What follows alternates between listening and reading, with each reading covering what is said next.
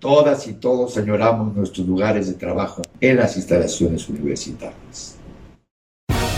Haciéndole caso a los que saben. Quédate en casa. Together we are tackling this disease. The coronavirus. Vienen aún días muy difíciles. This time we join with all nations across the globe. La epidemia crecerá. This is a pandemic. Le vamos a hacer un bien a la sociedad. We will be with our friends again. We will be with our families again. Que por nuestra raza hable de espíritu.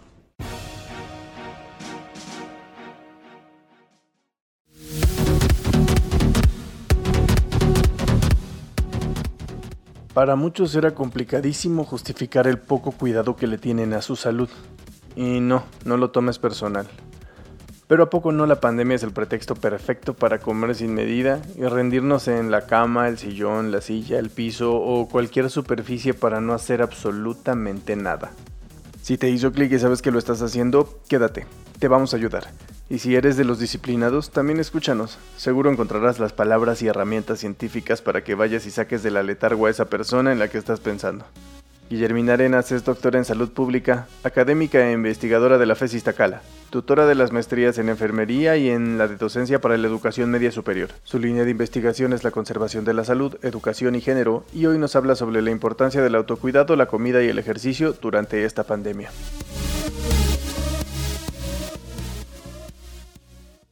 El autocuidado.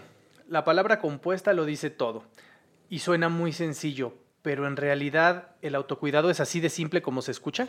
Bueno, yo pienso que sí puede ser simple cuando has aprendido a quererte, a amarte, cuando sabes que eres una persona valiosa para ti y una persona valiosa para los demás.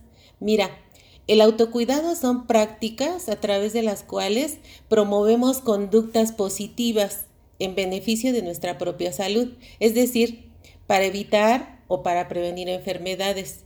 Y sin supervisión de servicios de salud, esto lo vas a hacer tú solo. Y sí es sencillo porque son prácticas cotidianas que nosotros elegimos libremente.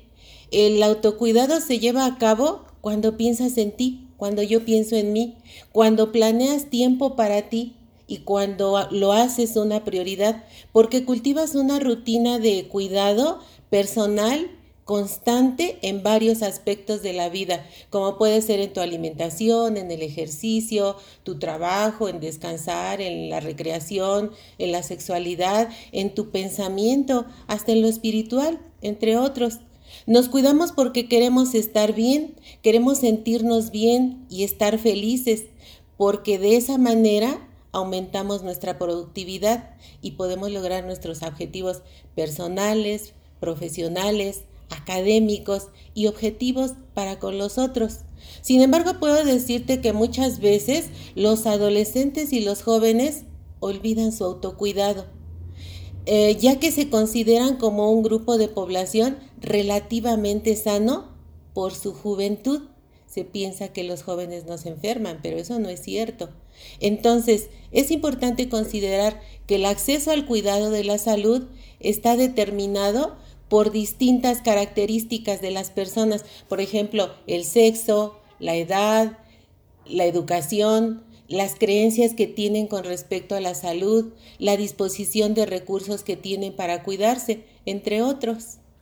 Ahorita, doctora, acaba de mencionar un concepto que yo considero que va de la mano con el autocuidado, que es la calidad de vida. Pensando en esto, la palabra calidad puede ser definida de manera muy distinta dependiendo de nuestro contexto social, económico, cultural. Y quisiera quedar muy claro en este tema, ¿por qué no nos ayuda a definir qué es calidad de vida? Sí, mira, la Organización Mundial de la Salud define la calidad de vida como la percepción que una persona tiene en su lugar de existencia, en el contexto de su cultura, de sus valores en los que vive, en relación a sus objetivos, a sus expectativas, a sus logros, a sus inquietudes, es decir, el grado de, de, satisfacción de estar habitando en este mundo, en este planeta. ¿Qué tan feliz estás tú por habitar ahora, en este momento, con esta edad, con ese trabajo, en esa familia? Eh, para la OMS eso es lo que es la, la calidad de vidas. Entonces, esta calidad de vida se puede ver afectada por problemas de salud física, es decir, del cuerpo, también por problemas de salud psicológica, por el nivel de dependencia que tienes con otros, por tus relaciones sociales, por la interrelación que tienes con el entorno. Eh, si nos damos cuenta, tanto los factores externos como los factores internos son determinantes del proceso de la calidad de vida. Entonces tú y yo, todos, podemos influir en incrementar nuestra calidad de vida a través del autocuidado, porque puedes mirarte, puedes mirar tu entorno y así puedes regular todos esos factores que están afectando tu desarrollo porque solamente tú los conoces, solamente tú los puedes transformar, los puedes regular. Tú puedes regular o modificar todos esos factores para estar bien, para estar sano. El autocuidado te permite ser bueno contigo mismo, a mí me permite ser buena conmigo misma. El autocuidado te permite tener o mantener hábitos saludables y con esto, claro, que mejoras tu calidad de vida. Y bueno, ahorita que estamos en casa confinados con un virus suelto ahí causando estragos y que nos mantiene a todos encerrados, pues por supuesto me imagino y, usted no me dejará mentir que, es importantísimo el autocuidado, porque también ahorita el hecho de salir a, pedir, ayuda o salir a que nos atiendan ya es un riesgo. ¿Por qué es tan importante? ¿Nos puede decir por qué es tan importante el autocuidarme en estos momentos de confinamiento? Todas las personas en el mundo, sin excepción, estamos viviendo una situación que nunca habíamos vivido, la pandemia de una enfermedad altamente contagiosa. Em, em, entendiendo y aplicando medidas de salud pública de tipo no farmacológico para, para reducir esa transmisión del COVID-19. Es decir, estamos en aislamiento, tenemos distanciamiento social, la cuarentena, las medidas sanitarias que tienes que tener en todos eh, los espacios en donde tú puedes estar, la información epidemiológica que te llega de todos los medios de información. Y aparte de todo eso que es nuevo para todos, estamos enfrentando el miedo. El miedo a enfermarte, el miedo a morir, el miedo a que un ser querido se enferme, el miedo a que, un ser, eh, a que un ser querido muera. Todo eso es muy real. Entonces, estas vivencias han incrementado en muchas personas el nivel de estrés y con ello aumentan los síntomas de ansiedad, los síntomas de depresión. Y, y esos altos niveles de estrés pueden debilitar el sistema inmunitario. El sistema inmunitario es el que nos protege contra millones de microbios existentes en, el ambiente. Uno de ellos es el COVID. Y si tu sistema inmunológico se deprime, se debilita por todos estos factores estresantes, pues entonces te vas a enfermar. Si no del COVID, de otra cosa y a lo mejor eh, más, más difícil de curar. Eh, la presencia de todos estos estresores psicológicos y, físicos actúan estructuras cerebrales, porque estás viendo todo alrededor. Estas estructuras cerebrales em, elevan la secreción de dos hormonas en el organismo. Una es el cortisol y otra es la adrenalina. Estas se producen cuando tú tienes un estado de, de alerta para escapar, para huir de eso que te está produciendo un miedo o que piensas que te va a producir un daño. Entonces, ese cortisol y esa adrenalina que se están produciendo en el cuerpo produce eh, aumento de la frecuencia cardíaca, dolor de cabeza, no puedes dormir, te deprimes, te irritas, eh, te sube la presión arterial, sientes náusea, sientes mareo, te sientes pálido y que de repente te vas a desmayar y no sabes ni por qué, es la presencia del estrés. Todos estos datos, todos estos síntomas de tu cuerpo, él te está hablando, el cuerpo nos habla. Y el cuerpo a través de todos estos síntomas te dice, hey, cuídame, cuídame. ¿Y sabes cómo puedes cuidarlo? O, cómo, el, cuerpo te dice, ¿sabes cómo puedes cuidarme? Suspende o bájale al café, bájale al tabaco, bájale al alcohol, bájale al azúcar, mm, bájale a la sal, bájale a las tecnologías, ya no estés tan conectado en estos aparatos del hoy, especialmente los jóvenes, porque todo esto, el café, el tabaco, todo esto que te acabo de decir, potencializa más esos síntomas de angustia, de, depresión y, lo, lo que te conté. El cuerpo te grita, te dice, cuídame, relacionate con los que están cerca si no puedes relacionarte con los de afuera. Y esa relación te sirve para disminuir la sensación de soledad, de tristeza, de depresión. El organismo te grita, cuídame, realiza ejercicio, juega, baila, ríe, haz cosas diferentes. Mira, si hacemos todo esto, se propicia la producción de dos neurotransmisores, la serotonina y la dopamina, cuyos efectos en el cuerpo son la, la, sensación de bienestar, de relajación, de mayor autoestima, de concentración. Se disminuye el miedo, la angustia, la ansiedad, bajas la irritabilidad, bajas la, la compulsión por comer. Además se liberan de endorfinas que actúan como analgésicos naturales. Ya no te va a doler la cabeza, ya no te va a doler, doler el estómago, ya no te van a doler los músculos, porque tú estás haciendo cosas positivas de autocuidado para tu cuerpo. ¿Sabes? Hay, hay una proteína que se llama triptofano. Se encuentra en muchos alimentos, pero solo en los alimentos saludables.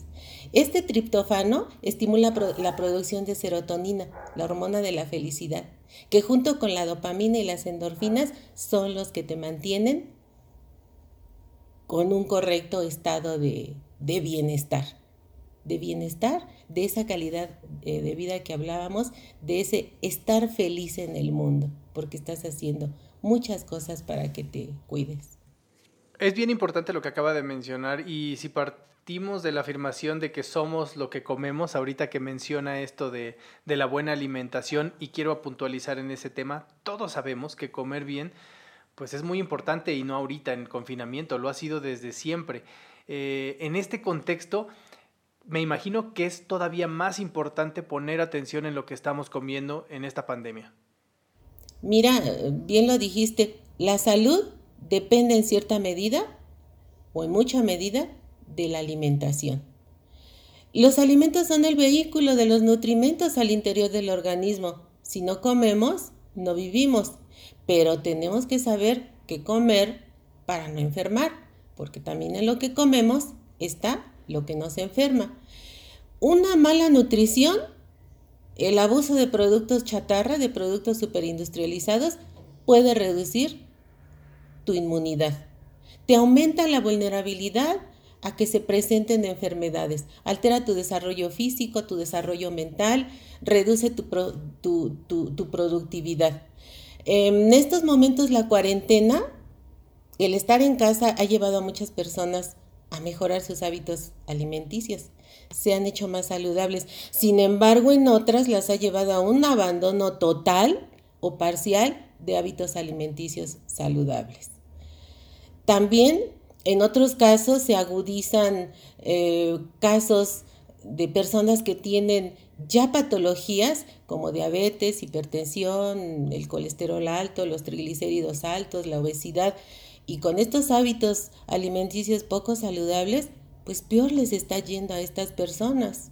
Hay otras personas que están con un consumo excesivo de alimentos para manejar la ansiedad o para manejar la tristeza, pero resulta contraproducente porque se vuelve un círculo vicioso donde están consumiendo papitas, chetos, gansitos, galletas, pasteles, todo lo que les hace feliz porque el organismo de alguna manera se defiende y te pide lo que te hace feliz, pero resulta contraproducente porque todos estos alimentos van a terminar enfermándote más. Y bueno, la importancia de comer bien ya nos queda muy claro. Me imagino que si le agregamos a esto un poco de actividad física, pareciera la receta ganadora. ¿Qué, beneficios tendría también el ejercitarnos, además de tener una buena alimentación? La actividad física es todo aquel movimiento que, que, realiza nuestro cuerpo, que realiza el ser humano y que implica desplazamiento de las diversas, eh, diferentes articulaciones y regiones corporales. Y todo este movimiento va a generar un gasto energético, una pérdida de energía, que precisamente estamos consumiendo, los alimentos producen la energía, pero el ejercicio también nos llama a que hay que utilizar esa energía. Eh, algunos beneficios biológicos del ejercicio, bueno, el ejercicio tiene muchos este, eh, beneficios en el aspecto físico y mental. En el aspecto físico, te, te, mejora la resistencia física. Una persona que hace ejercicio es más resistente. El ejercicio mejora tu flexibilidad de las articulaciones, aumenta tu tono muscular, aumenta tu fuerza, regula la presión arterial. El ejercicio te ayuda a mantener un peso eh, corporal, corporal, más saludable. El ejercicio, el ejercicio te puede reducir la sensación de fatiga. De repente dices, estoy cansado aquí dentro de mi casa, pero si ni he hecho nada, es que no te mueves, estamos hechos para movernos. Entonces, este ejercicio, esta actividad física contribuye a, que se metabolice la, la, glucosa, que se metabolicen todos los alimentos que nosotros hemos consumido. Desde el aspecto psicológico, el ejercicio el ejercicio físico aumenta tu, autoestima porque te levantas y sabes que te estás cuidando, sabes que te estás moviendo. Eso mejora tu autoimagen, tu autoimagen reduce el aislamiento social eh, te, vuelves este, más comunicativo, disminuye la tensión, disminuye ese estrés que estás sintiendo por el encierro, reduce el nivel de, de depresión, aumenta el estado de alerta, disminuye los estados de agresividad, porque las personas también se vuelven con esta cuarentena agresivos, irritables, entonces disminuye la angustia. Es decir, el ejercicio te va a incrementar en general eh, tu, bienestar. Em, emocionalmente, eh, para los niños, para los jóvenes, para nuestros alumnos, va a mejorar los procesos cognitivos.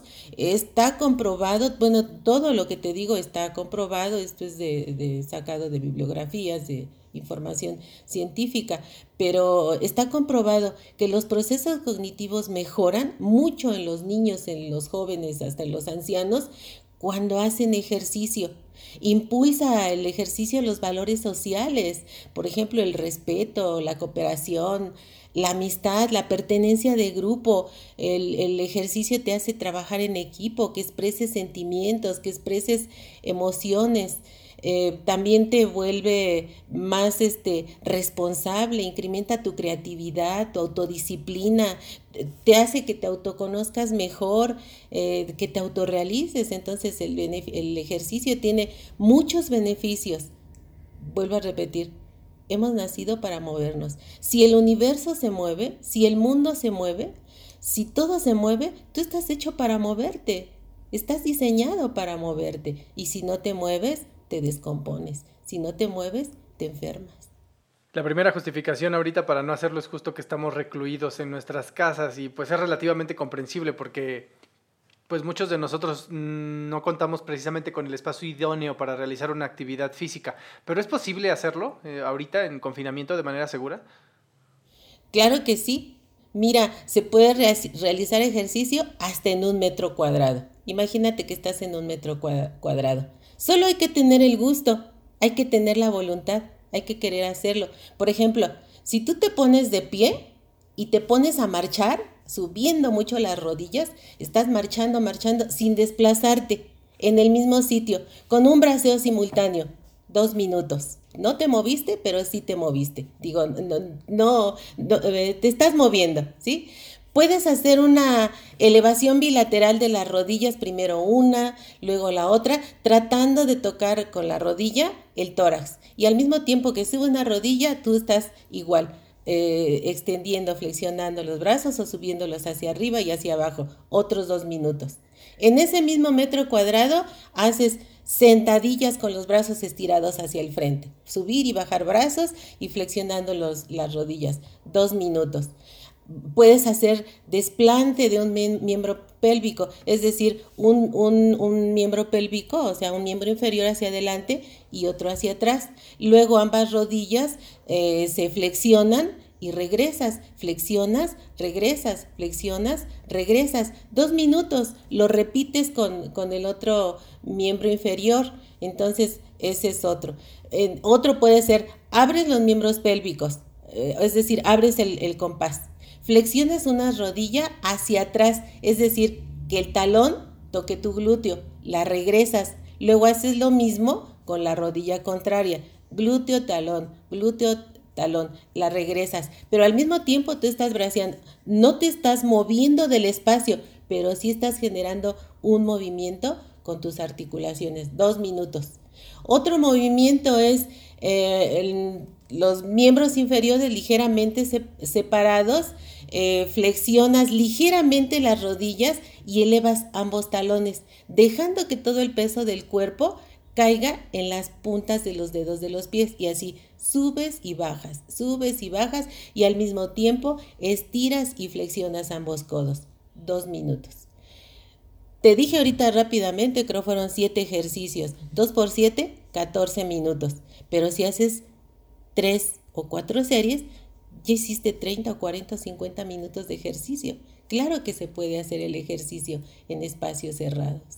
Y eso me queda muy claro que no solamente nos ayuda a, quemar energía, como nos lo puntualizaba, sino que también libera sustancias en nuestro cerebro que nos ayuda a, a, estar más tranquilos en este momento de confinamiento y creo que eso es muy importante. Como también el asunto de la, de la alimentación. Y justo ya, doctora, para, para finalizar esta conversación, quisiera pedirle que muy puntualmente nos dé las recomendaciones, por un lado, para comer bien y por otro para realizar actividad física en la casa? Mira, para la alimentación hay que diseñar un plan de comidas. Las comidas se planean. Diseñar un plan de comidas semanales para saber qué alimentos comer.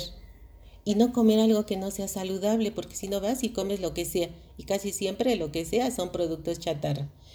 El espacio donde comes debe ser agradable para compartir con la familia. Es muy importante comer en familia. Te sientes protegido, te sientes contento, no hay que comer deprisa, hay que estar consciente con lo que comes. A veces estás escribiendo y comiendo, viendo la televisión y comiendo. No, no veas televisión, no hagas otra cosa. Conéctate con lo que estás comiendo y di, mmm, qué ricos chilaquilitos con crema y con queso, qué rica agua de melón que no tiene azúcar, pero tiene hielito, tiene mucho melón que es lo que lo endulza, qué rico postre, un pan integral con miel. O sea, disfruta, habla lo que estás sintiendo a la hora de comer. Y tienes que hacer horarios fijos en las comidas, que sean tres comidas al día. Pueden ser cinco, este, con las colaciones, pero son, son tres generalmente. Elimina los alimentos procesados, los alimentos industrializados, todos los productos chatarra. Y bueno, tenemos en México el plato del buen comer que fue diseñado y hecho para los mexicanos. En este plato del buen comer se presentan tres grupos principales de alimentos, que es consume muchas verduras y hortalizas una moderada eh, cantidad de frutos de varios colores, suficientes cereales como maíz, trigo, avena, centeno, poca cantidad de leguminosas, frijoles, habas, lentejas, garbanzos, chícharos y muy poca cantidad de productos de origen animal, queso, leches, carnes, estos casi no los necesitamos, por eso es poca cantidad. Y en cuestión de la, de la actividad física, también organiza tu tiempo y las rutinas. De preferencia el ejercicio debe ser por la mañana, porque si haces ejercicio en la mañana todo el día, vas a estar contento, todo el día vas a estar feliz. Si lo haces en la noche te vas a ir a dormir cansado, este, un poco alterado, entonces de preferencia en las, en las mañanas. El entrenamiento en ayunas no es recomendable, ¿eh? hay que tomar algo ligero porque si dormiste 8 o 9 horas y después vas a hacer ejercicio, eso no es recomendable. Eh, cuando hagas ejercicio, escucha tu música favorita para que estés contento. Realiza siempre un calentamiento previo al ejercicio, cualquier ejercicio. ¿Qué es el calentamiento? Estiramientos, estiramientos de miembros inferiores, estiramientos de miembros superiores, de cuello. Antes y después del ejercicio tienes que hacer ese calentamiento. toma agua abundante durante tu entrenamiento también y desayuna después del ejercicio. No hagas ayunos prolongados, lo peor que puedes hacer porque más vas a engordar, más te va a doler la cabeza. Y bueno, eso es lo que te podría decir de... Muchísimas gracias por esa orientación tan importante que nos da y ahorita tan necesaria porque uno pudiera dar por sentado que sabe cómo cuidarse. Y por eso la primera pregunta, si sí es tan sencillo como suena, pues sí, sí es sencillo, pero definitivamente necesitamos también que alguien nos guíe y nos diga qué hacer y qué no hacer en esta situación. Le agradecemos muchísimo esta oportunidad de platicar, doctora, y bueno, esperamos pronto poder saludarnos de manera física eh, en la FES Iztacala. Y mientras tanto, pues eh, estaremos ciertos de que estos consejos que nos acaba de dar serán de mucha utilidad no solo para los miembros de, de nuestra comunidad, sino para cualquiera que nos esté escuchando en este momento.